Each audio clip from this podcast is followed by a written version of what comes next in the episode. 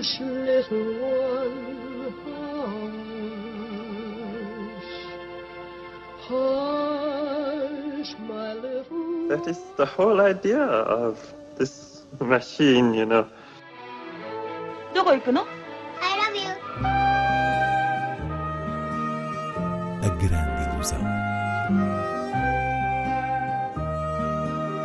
Aren't you drinking? I never drink. Why?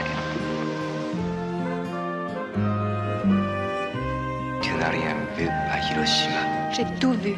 Tout.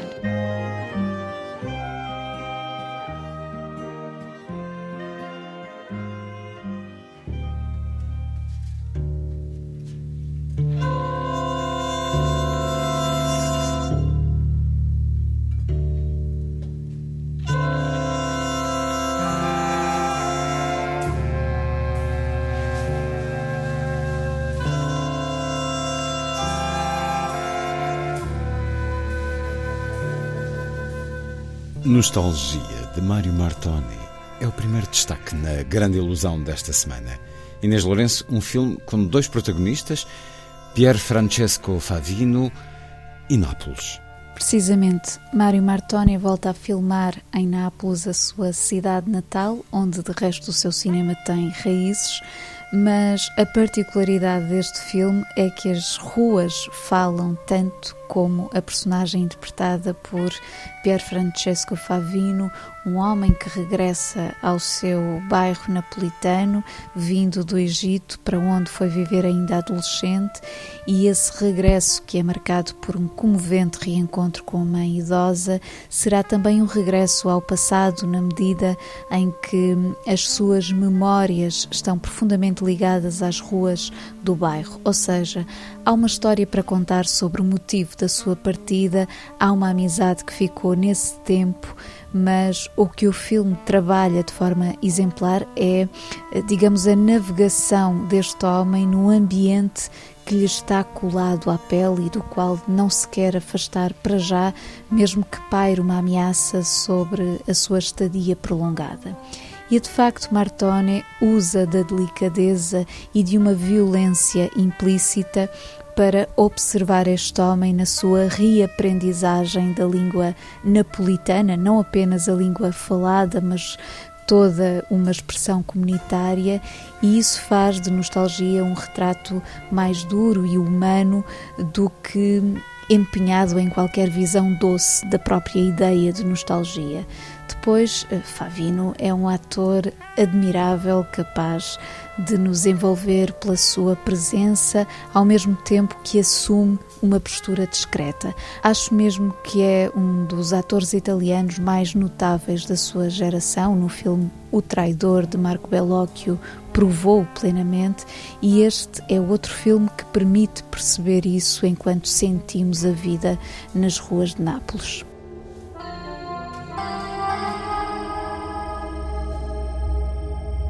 Figlia a me. Vedi di stare attento. Tu non sei come lui.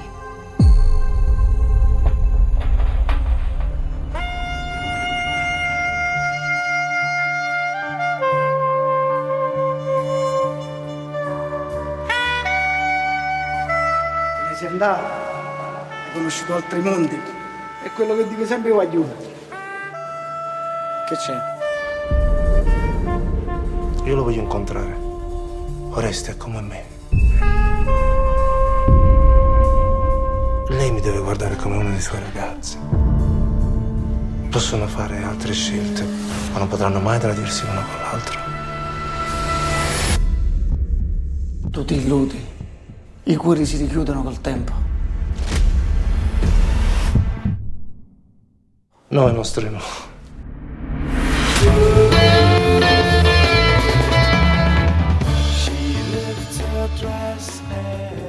Chega também às salas Mariupolis 2 de Mantas Kvedaravicius e Viver de Oliver Hermanos. Mariupolis 2 é uma estreia com significado muito especial nesta semana em que se assinala um ano da guerra na Ucrânia, mas é também um objeto que existe por si só como testemunho da presença do seu realizador lituano em Mariupol.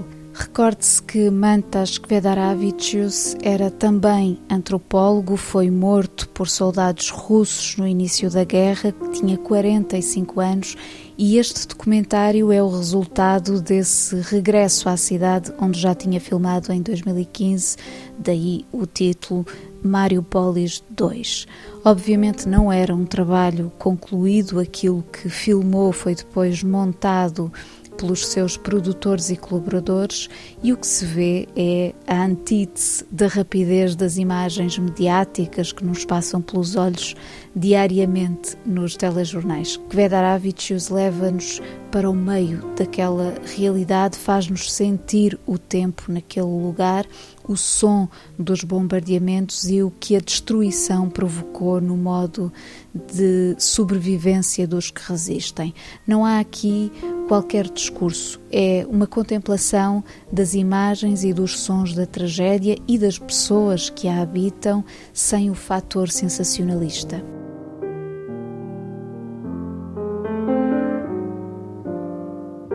Por sua vez, Viver é a adaptação de um argumento originalmente escrito e filmado por Akira Kurosawa em 1952, chama-se Ikiro e é uma verdadeira obra-prima intimista do realizador japonês que agora surge transposta para Londres, o contexto britânico, mantendo-se a ambiência nos anos uh, 50 e, e, toda a história de um funcionário uh, burocrata que acaba por inverter essa atitude ao descobrir que tem um cancro e pouco tempo de vida. Ou seja, a sua existência mecânica e apática, o seu modo de encarar os outros muda quase radicalmente sem que ele revele a sua condição e, como derradeira incumbência autoimposta, será o impulsionador da construção de um parque infantil, um projeto muito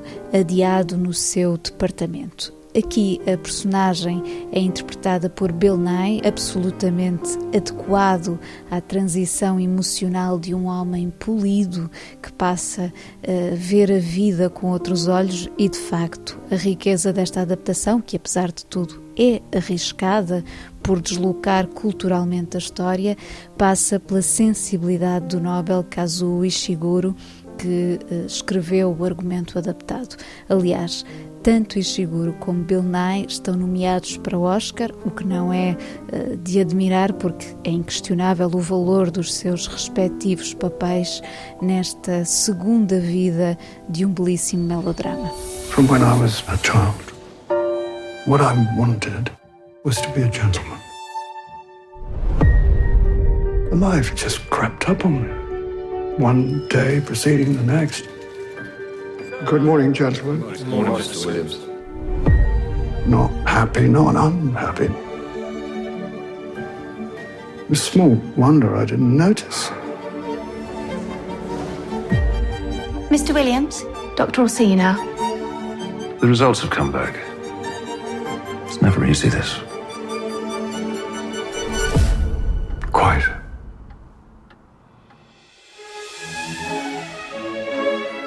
He's never late. Something must have happened. Mr. Williams, tis you. I was thinking lunch at Fortnum's. Fortnum's? Why not?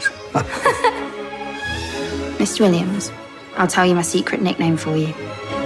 Mr. Zombie. Vamos a outras sugestões de cinema. Na Cinemateca em Lisboa, a programação de março vem recheada, não só continua o grande ciclo dedicado ao cinema iraniano, agora a contemplar o período entre 1955 e 2015, como haverá outro à volta do cinema Ússia de Taiwan, portanto, artes marciais, com enfoque nos filmes do realizador King Hu. Finalmente, o terceiro maior ciclo de março na Cinemateca centra-se no casal mítico de Hollywood, Paul Newman e Joan Woodward, o romance, matrimónio na vida real e no cinema que atravessa um conjunto de filmes, não apenas aqueles em que contracenaram, mas uh, também os que Newman realizou para poder filmar Woodward. É uma história fascinante que merece muito ser redescoberta nesta expressão do cinema, mas também na série documental recente de Ethan Hawke, The Last Movie Stars, na HBO Max, que eh, oferece um olhar aprofundado sobre o plano pessoal e cinematográfico destas figuras. Ainda em Lisboa, o Cinema Medeia Animas apresenta a partir desta sexta-feira a primeira parte de um ciclo dedicado ao voyeurismo.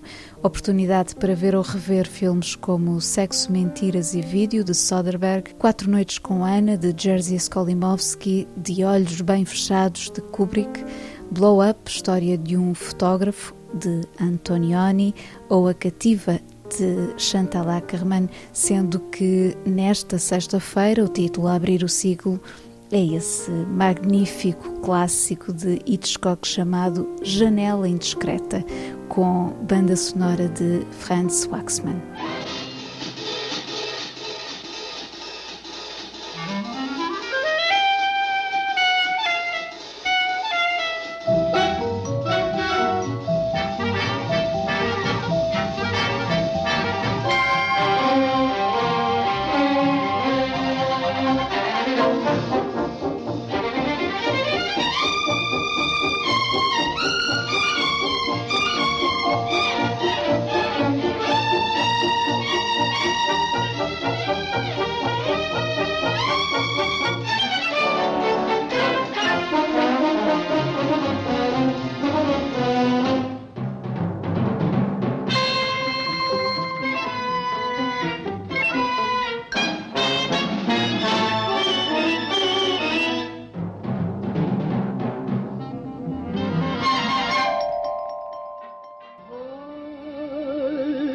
Hush, little one,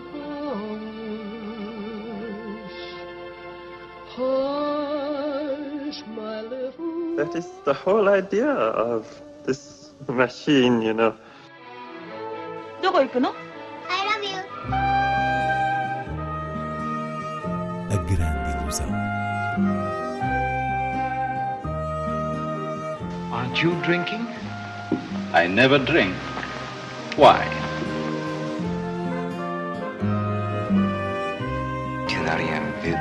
J'ai tout vu.